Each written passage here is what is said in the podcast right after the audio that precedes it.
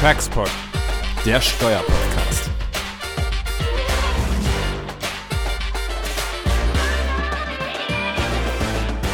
Herzlich willkommen zu unserer ersten Folge unseres neuen Podcast-Formats Taxpod. Wir freuen uns ganz doll, dass ihr heute zu unserer ersten Folge eingeschaltet habt.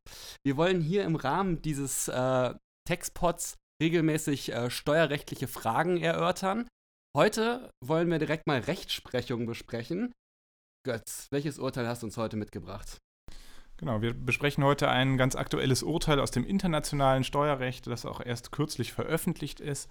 Es geht um das Aktenzeichen 1R73 aus 16, das Urteil zur Sperrwirkung von Artikel 9 der Doppelbesteuerungsabkommen gegenüber Paragraph 1 des ASTG und insbesondere die Rolle des sogenannten Konzernrückhalts.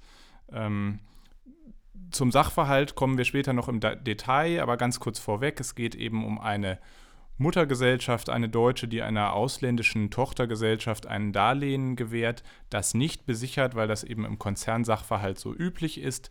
Und nun kommt es zu dem Ausfall dieses Darlehens und die Frage, ob und wie dieser Darlehensausfall steuerlich geltend gemacht werden kann. Das Urteil ist spannend, weil es in mehrererlei Hinsicht eine Abkehr von bisheriger Rechtsprechung äh, darstellt und weil es eben auch sehr polarisiert aufgenommen wird und hier ähm, schon sehr starke Meinungsäußerungen letztlich zu dem, zu dem Urteil vorhanden sind. Ja, das ist ja schon mal total spannend, aber bevor wir hier in die inhaltlichen Tiefen des Urteils reingehen, ähm, vielleicht mal eine kurze Vorstellungsrunde. Zunächst einmal zu meiner Person. Mein Name ist Jan Rieck. Ich bin von Hause aus Betriebswirt und arbeite seit zwei Jahren im Team von Jens Schönfeld bei Flickgocke Schaumburg in Bonn. Und neben mir sitzt Götz Kempelmann. Ja, guten Tag. Mein Name ist Götz Kempelmann. Ich bin auch als äh, Rechtsanwalt hier im Team von Jens Schönfeld bei FGS tätig. Jan und ich, wir sind hier so ein bisschen die Organisatoren und Moderatoren dieses Podcasts. Und unser Enker hier ist natürlich Jens Schönfeld. Jens, möchtest du dich vielleicht auch noch vorstellen? Ja, ich, mein Name ist Schönfeld ähm, ja, dem einen oder anderen bekannt äh, aus dem Steuerrecht und darüber hinaus. Und ähm, ja, wir freuen uns heute, unseren ersten äh, Textbot hier senden zu können und haben auch äh, ja, einen Stargast heute hier mit an Bord. Ja, den Kollegen Puls, der lieber Kollege von uns, der also sich insbesondere im Bereich Transfer Pricing ähm, sehr, sehr gut auskennt aus dem Düsseldorfer Büro. Und ja, da bin, sind wir gleich sehr gespannt, Michael, was ja, du uns zu den praktischen Folgen äh, der Entscheidung. Ähm absolut. Ja, ein ganz äh, spannendes, sehr aktuelles Thema, wie ich finde. Und ja, freue mich sehr, dass ich heute hier sein darf, äh, bei euch in Bonn sozusagen. Und dass wir Gelegenheit haben, zu diesem spannenden Thema uns mal auszutauschen. Ja, sehr gerne. In der Sache muss man sagen, die BFH-Entscheidung ähm, ja, war nicht wirklich überraschend, hatte sich ein bisschen angedeutet. Ähm, hat man im Vorfeld auch schon von dem einen oder anderen gehört, dass der BFH hier insbesondere die Frage Sperrwirkung, Artikel 9 OECDMA, ähm, jetzt doch anders beurteilen wird, was deshalb ein bisschen komisch ist, weil die anderen Entscheidungen ja noch nicht so lange her sind. Aber das soll gar nicht das Thema sein. Ähm, die Entscheidung hat im Grunde äh, vier wesentliche Punkte, die es hier zu erwähnen gilt und über die wir heute mal sprechen wollen. Das eine ist der Rückhalt im Konzern. Das ist etwas, was ja auch die Verwaltung äh, akzeptiert hat. Und Michael, kannst du vielleicht gleich was zu sagen, wie ja, die OECD ja. äh, dazu sieht? Rückhalt im Konzern ist offensichtlich tot. Das ist das Erste. Das Zweite ist, ähm, 1AStG geht nicht nur dahin, dass er sich darum bemüht, einen fremdüblichen Preis herzustellen, sondern man kann jetzt auch im Grunde in die Substanz korrigieren. Ja, was zu etwas merkwürdigen Ergebnissen führt, über die wir auch gleich sprechen wollen. Das dritte ist natürlich die Sperrwirkung, Artikel 9 OECD-MA. Ähm, ja, die soll nicht mehr wirken, jedenfalls nicht mehr materiell, formell wo ja. Und das vierte ist, der BFH äußert sich auch zu der Rechtsprechung des EuGH in Sachen Hornbach, also 1 AStG und EU-Recht. Und nach unserem Verständnis, jedenfalls wäre das mein Verständnis, will da, glaube ich, der BFH das sehr, sehr eng hier an der Stelle auslegen. Aber so viel mal im Grunde vor die Klammer gezogen. Jetzt würde mich eigentlich mal so ein bisschen deine Einschätzung interessieren, Michael, wie du das Urteil siehst welche Punkte du hervorheben würdest. Ja, Jens, du hast es ja gerade schon gesagt. Im Grunde ist die Entscheidung äh, des ersten Senats keine Überraschung. Ich glaube, diejenigen, die auch die mündliche Verhandlung mitverfolgt haben, äh, haben so ein bisschen gespürt, dass da eine Änderung der Rechtsprechung in der Luft liegt. Und Herr Wacker hatte das Thema ja auf diversen Vortragsveranstaltungen auch schon andiskutiert und eine sehr kritische Position äh, zur bisherigen Rechtsprechung äh, bekleidet. Insofern ist die äh, Entscheidung in der Tat äh, keine Überraschung, wie ich finde. Äh, was interessant ist, dass sie sich äh, gegen die OECD-Verrechnungspreisgrundsätze positioniert, muss man sagen. Also die OECD ähm, hat hier eine andere Auffassung letztendlich als der BFH. Und interessant finde ich an der Entscheidung, wie der BFH dieses Tatbestandskriterium der kaufmännischen und finanziellen Beziehung zwischen nahestehenden Personen auslegen möchte. Vielleicht können wir dazu später nochmal en Detail zurückkommen, aber das scheint mir so ein bisschen so des Pudels Kern zu sein. Und da muss man sagen, da ist also der BFH ganz anders unterwegs als das, was die OECD letztendlich meint in ihren Verrechnungspreisgrundsätzen. Mhm. Ja, vielleicht dann an der Stelle zum Sachverhalt ähm, der BFH-Entscheidung. Ähm, eigentlich ein relativ einfacher Fall, der in drei Sätzen erklärt ist. Deutsche Mutter mit ausländischer Tochter. Deutsche Mutter gibt der Tochter ein Darlehen, 6% verzinst. Es soll in Anführungszeichen fremdüblich verzinst gewesen sein. Also vermutlich ohne Berücksichtigung der eben hier äh, nicht gestellten Sicherheiten. Das spielt ja gleich eine Rolle, dass eben die Sicherheiten nicht bestanden. Und am Ende aller Tage ähm, ja, fällt dieses Darlehen aus. Und zur damaligen Zeit gab es noch nicht ähm, die entsprechenden Regelungen, die daraus ein äh, eigenkapitalsetzendes Darlehen gemacht hat, mit der Folge, dass das nicht steuerlich abzugsfähig wäre. Natürlich wollte man den Ausfall hier des Darlehens dann äh, steuerlich geltend machen. Und ja, der BFH sagt im Ergebnis, 1 AStG, jedenfalls mal, steht dem entgegen. Ja, Jens, vielleicht erläuterst du an der Stelle auch einfach mal, wie die, wie die Rechtsprechung das bisher gemacht hat eigentlich, wie solche Darlehen bisher behandelt wurden. Ja, bisher war es eben so, wenn das Darlehen fremdüblich war ja, und das Darlehen ausgefallen ist, dann konnte man das entsprechend ähm, steuerlich nutzen. Punkt. Ja, die Frage war natürlich umstritten in der Vergangenheit, also auch die Frage, inwieweit man den 1 ASDG hier in Stellung bringen kann. Das war natürlich etwas, was auch die Finanzverwaltung gern getan hätte, mit Blick auf die Substanz und gern gesagt hätten, also jedenfalls bei hier so unbesicherten Darlehen, was ja unter Fremddritten offensichtlich nicht üblich ist, ähm, bekomme ich sozusagen diesen Substanzverlust wieder über 1 ASDG hinzugerechnet. Das hat der BFH anders entschieden ähm, und da standen wir eben bis zu dieser BFH-Entscheidung. Und diese Frage hat sich ja bisher deswegen nicht gestellt, weil bisher immer davon ausgegangen wurde, Artikel 9 sperrt ähm, Paragraph 1 AStG. Das heißt, mit diesen Detailfragen, Rückhalt im Konzern, musste man sich gar nicht so explizit äh, beschäftigen. Ja, das ist absolut, absolut richtig, was du sagst, Jan. Äh, Im Grunde geht es ja hier um die Frage der inhaltlichen Reichweite, Paragraph 1 AStG zu Artikel 9 Absatz 1 OECD-Musterabkommen. Was ist eigentlich entscheidend? Ist es die rechtliche Hülle sozusagen, was jetzt der BFH im Grunde betont hat, dass also schon die äußere, sag ich mal, Hülle der rechtsgeschäftlichen Transaktion dem Fremdvergleichsgrundsatz entspricht, sprich eine Sicherheit gestellt werden muss. Oder, wie die OECD das sagt, im Blick auf Artikel 9 Absatz 1 äh, Musterabkommen, es ist die Zinsatzhöhe, die letztendlich entscheidend ist. Also das ist ja im Grunde so das Spannungsfeld, äh, in dem wir uns bewegen. Ja, in dem Zusammenhang natürlich total interessant. Wie hat der BFH das denn letztendlich begründet, dass äh, diese Sperrwirkung jetzt nicht mehr be besteht? Ja, da muss man sagen, findet sich leider Gottes nicht so wahnsinnig viel. Das ist wahrscheinlich auch einer der großen Kritikpunkte dieses Urteils. Es wird ja einmal ein, ein Wortlaut-Argument äh, angeführt, dass eben vereinbarte Bedingungen, wie der Wortlaut sagt, hier auch vorlegen, wenn ein, ein Darlehen nicht besichert ist. Aber das ist im Grunde genommen keine wirkliche Argumentation, sondern nur ein reiner Ergebnissatz. Gleichermaßen wird dann auf den Sinn und Zweck des Gesetzes abgestellt. Heißt es nur, ja, die Einkünfteabgrenzung bei grenzüberschreitenden Geschäftsbedingungen am Maßstab des vom Territorialitäts- und Veranlassungsprinzips würden hier das Verständnis bestätigen. Aber mehr kommt an dieser Stelle auch nicht. Also substanzielle Argumentation haben wir hier eigentlich im Urteil nicht. Ja, ist völlig richtig, was du sagst. Äh, Götz, das hat mich auch sehr irritiert, als ich die äh, Entscheidungsgründe gelesen habe.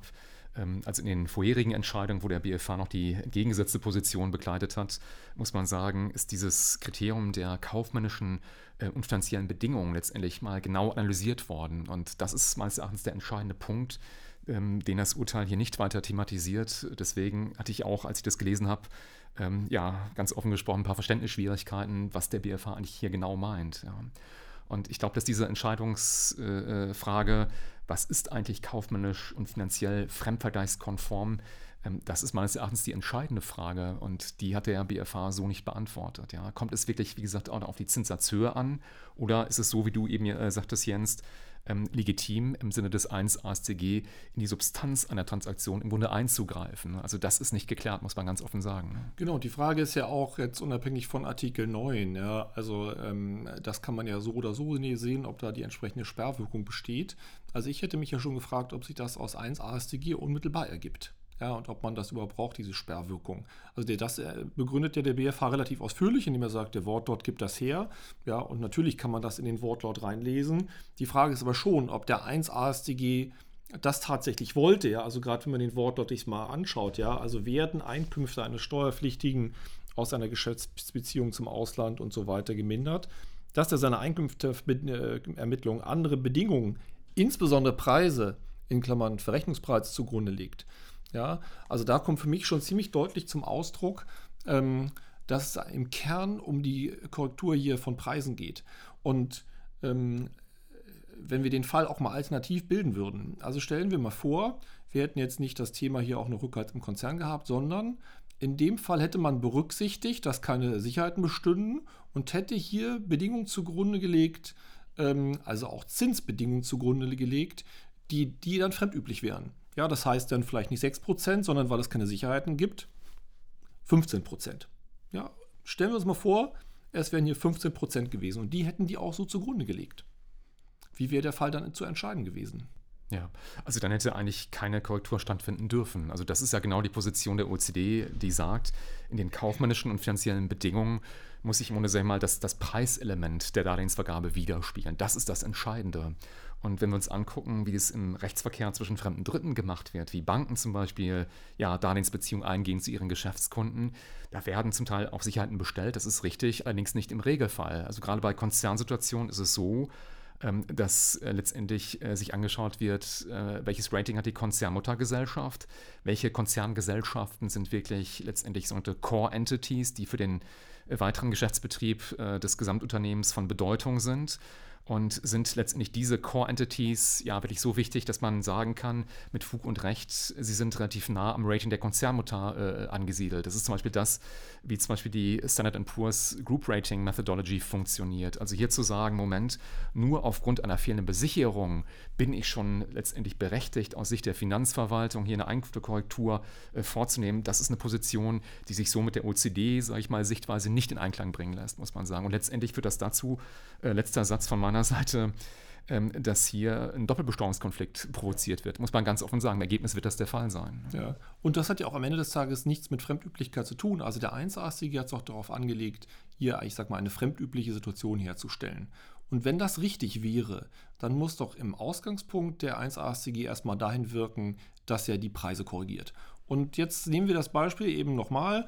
Wir haben nicht von 6 auf 15 Prozent ähm, hier die Zinsen äh, festgelegt, sondern der Steuerpflichtige wäre bei den 6 Prozent geblieben. Es kommt der Betriebsprüfer im Jahr 0 und sagt, fremdüblich wäre aufgrund fehlender Besicherung 15 gewesen und rechnet die 7 hinzu. Das macht er auch im zweiten Jahr und im dritten Jahr und im vierten Jahr und im fünften Jahr und rechnet immer hinzu. Alles wird bestandskräftig. Im sechsten Jahr kommt er dann und sagt, jetzt fällt das Darlehen aus. Ja, kann er jetzt noch korrigieren? Michael? Also ich würde sagen, nein. Das ist genau der Widerspruch äh, in der ganzen Sichtweise, muss man sagen. Ich glaube, dass hier der BFH zwei Ebenen vermischt hat. Einmal die Frage nach der Höhe des Preises, ja, des Verrechnungspreises in Höhe des Zinssatzes oder in Gestalt des Zinssatzes vielmehr.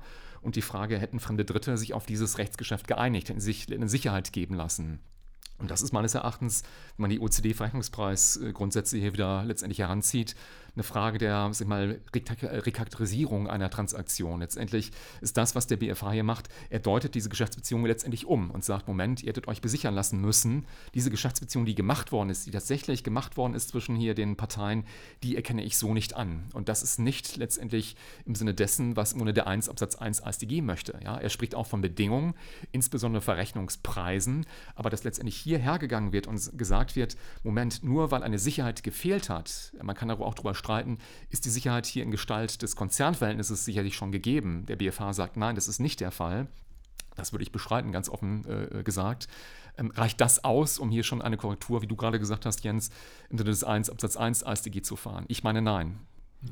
Ganz klar ist wohl, dass man nur eins von beidem machen kann. Also es ist ja unmöglich im Grunde genommen, jemanden so zu stellen wie einen fremden Dritten, der bewusst über einen höheren Zinssatz hier das Risiko auf sich genommen hat, dass das Darlehen ausfällt. Und dann, wenn es dann aber auch ausfällt, ihn nicht nur über den hohen Zinssatz zu bestrafen, sondern eben auch darüber, dass dieser Ausfall korrigiert wird. Ja, aber das ist doch die Konsequenz der Entscheidung. Also ich lese die so, dass das beides gehen muss, was aber wirtschaftlich wirklich mal einfach keinen Sinn macht, muss man sagen. Ja? Also ich bin total bei dir. Es geht eigentlich nur das eine oder das andere.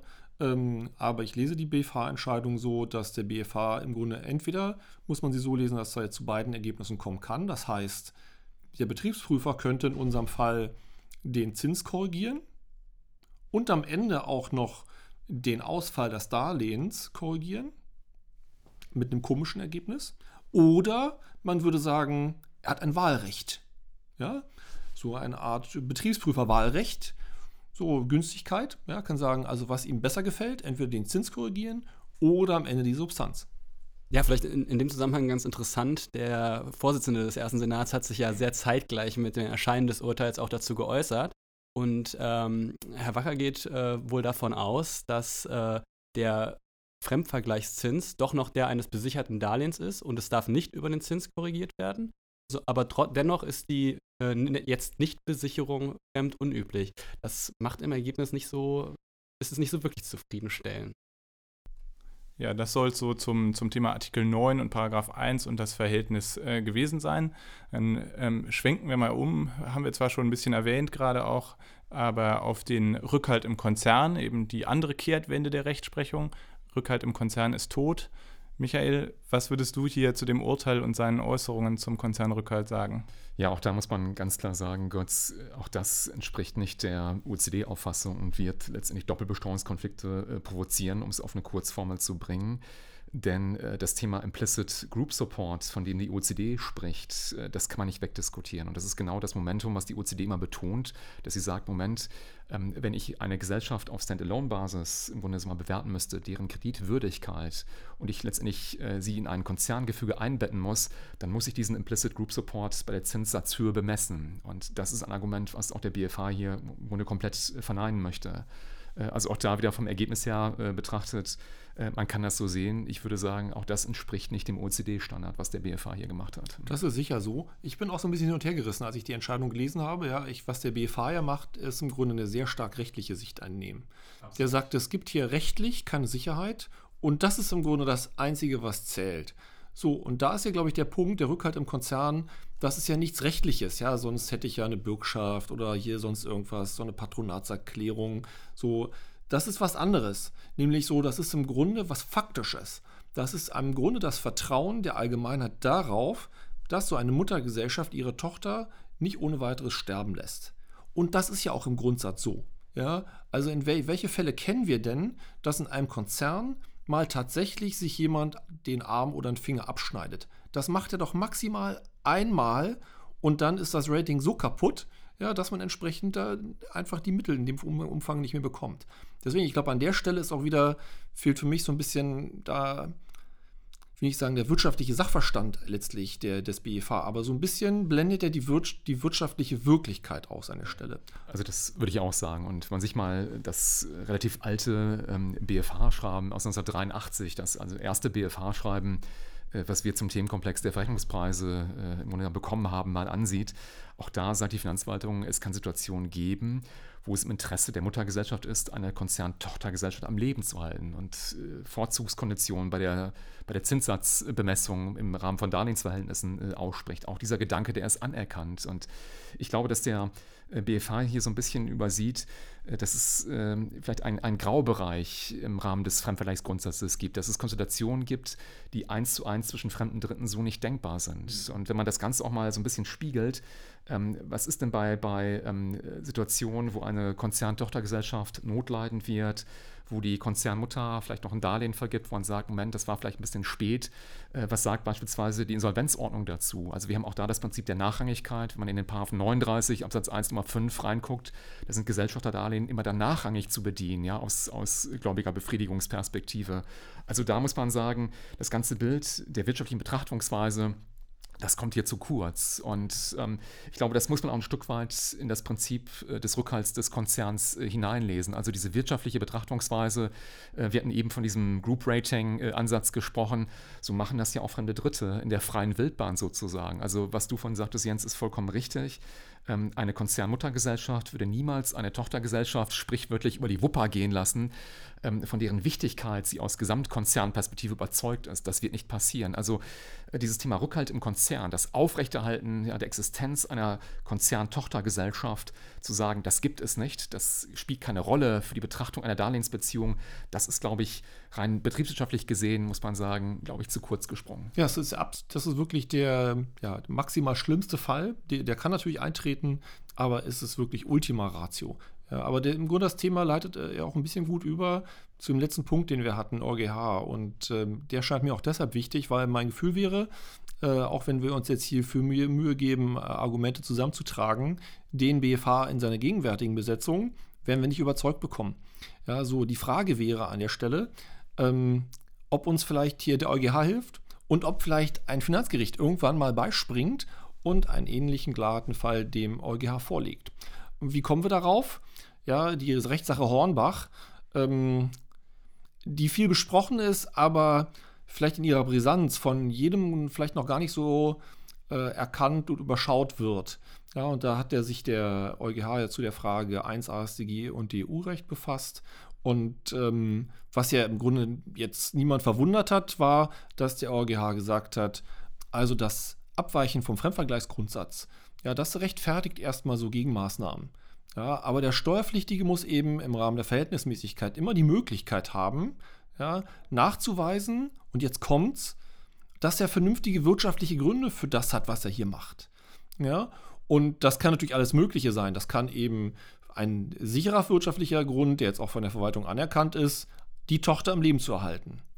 Ja, aber das liest sich für mich, die Entscheidung des EuGH, viel, viel weitergehender. Ja, also vernünftige wirtschaftliche Gründe für einen vom Fremdvergleichsgrundsatz abweichenden Preis können auch andere Dinge sein. Und meine Frage wäre an dich, Michael, ob vielleicht der Rückhalt im Konzern, das Faktische im Grunde, ja, ob das ein vernünftiger wirtschaftlicher Grund sein könnte, um hier vom Fremdvergleichspreis abzuweichen. Ja, absolut, Jens. Das muss man ganz klar bejahen im Ergebnis. Und ich glaube auch, das ist das, was der EuGH in der Hornbach-Entscheidung letztendlich meinte, dass er gesagt hat, es gibt Konstellationen, wo das einfach im, im wirtschaftlichen Interesse der Konzernmuttergesellschaft ist, äh, im Grunde mal die Tochtergesellschaft als Sales Channel, sage ich mal, als Kanal in den Markt, als Absatzkanal in den Markt äh, am Leben zu erhalten. Und ähm, es wäre geradezu absurd zu sagen, ich müsste jetzt diese äh, Konzerntochtergesellschaft praktisch ja, äh, sterben lassen sozusagen, äh, hätte keinen Absatzkanal mehr für meine Waren, die ich in den Markt bringen möchte das ist wirtschaftlich äh, gesehen komplett absurd. Und ähm, ich glaube, das ist genau auch so der Grenzbereich äh, des Fremdvergleichsgrundsatzes, in dem wir hier reinkommen. Es gibt Konstellationen, und da schweigt sich der BFH hier komplett zu aus, wo man einfach sagen muss, diese Konstellationen, die sind im Grunde einzigartig im Konzern. Und äh, im Grunde ist das, was der EuGH gemacht hat in der Hornbach-Entscheidung, dass er diesem Gedanken ein Stück weit zum Leben verholfen hat. Mhm. Ja. ja. vielleicht sollte man an der Stelle aber dann auch mal darauf zu sprechen kommen, wie der, wie der BFH hier mit dem, mit dem Hornbach-Urteil umgegangen ist in dieser Entscheidung. Denn da muss man ja auch sagen, diese Argumente, die ihr hier gebracht habt, die kommen da ja als solche nicht vor, sondern im Wesentlichen wird ja so argumentiert, dass äh, Hornbach, vielleicht muss man da dann ein bisschen ausholen, dass es äh, eben um eine Patronatserklärung ging um, und um die Vergütung einer unentgeltlich zur Verfügung gestellten Patronatserklärung dass das ein ganz anderer Fall sei als hier der Substanzverlust eines, eines Darlehens. Das ist natürlich richtig, aber es ist auch auf der anderen Seite sehr kurz gesprungen, weil es sich eben gar nicht damit auseinandersetzt, ob hier wirtschaftliche Gründe für diese unbesicherte Darlehensgewährung vorliegen. Aber ich glaube, das hat man schon bewusst gewählt. Also ich glaube, das ist dem BFH ist das klar, die Sprengkraft von Hornbach. Und mein Gefühl wäre, dass der BFH hier schon sich bewusst dazu entschieden hat, ähm, den Anwendungsbereich dieser Sprengkraft äh, zu begrenzen. Ja, indem er in die ähnliche Richtung geht wie das BMF-Schreiben und sagt, dass sozusagen diesen Gedanken, was sind vernünftige wirtschaftliche Gründe, das muss man auf ganz, ganz wesen wenige Anwendungsfälle beschränken. So ist mein Gefühl. Und das Problem ist ja, ähm, ich weiß nicht, ob die Steuerpflichtigen hier äh, das versuchen wollen ähm, und äh, mit einer äh, Verfassungsbeschwerde den Weg zum Bundesverfassungsgericht suchen. Wir haben das ja mal gemacht in einem Fall und haben den Entzug des gesetzlichen Richters gerügt. Ähm, die Rechtsprechung des Bundesverfassungsgerichts ist nur leider so, dass das Bundesverfassungsgericht halt hier eben so eine Willkürprüfung macht. Ja? Das heißt, wenn sich der BFH jetzt gar nicht damit auseinandergesetzt hätte, ja, mit dieser Frage Hornbach, dann wäre sicher der gesetzliche Richter entzogen. Mein Gefühl wäre, dass das Bundesverfassungsgericht hier sagen würde, naja, der hat die Entscheidung gesehen, hat sich damit auseinandergesetzt, aber das sind dann aber auch schon die Grenzen, die wir prüfen. Wir prüfen das nicht in Extension nach und vor allem würde das Bundesverfassungsgericht sicher nicht diese Frage ähm, äh, dem äh, EuGH vorlegen.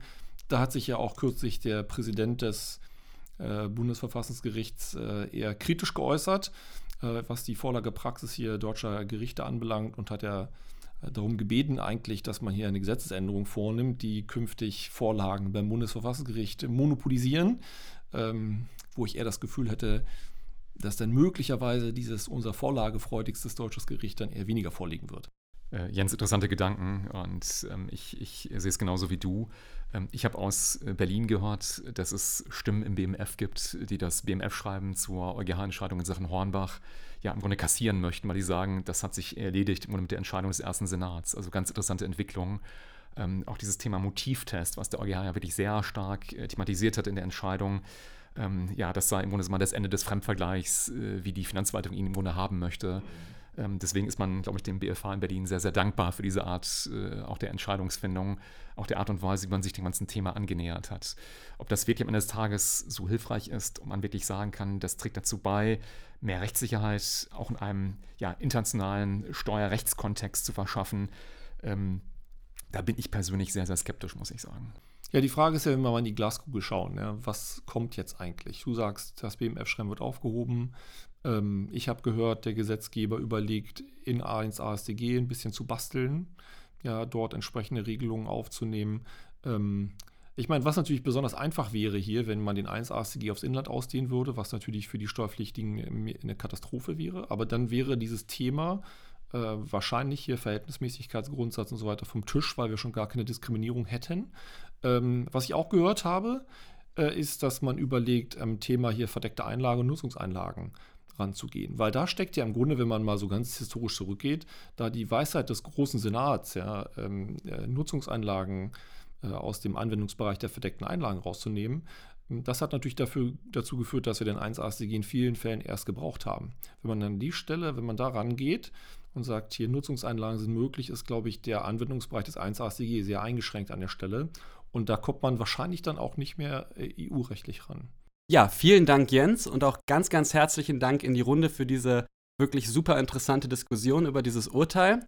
Insbesondere wollen wir uns natürlich bei Michael Puls bedanken, dass er seinen, den langen Weg hierhin nach Bonn auf sich genommen hat, um heute hier mit uns gemeinsam zu diskutieren. In diesem Sinne bleiben Sie uns gewogen.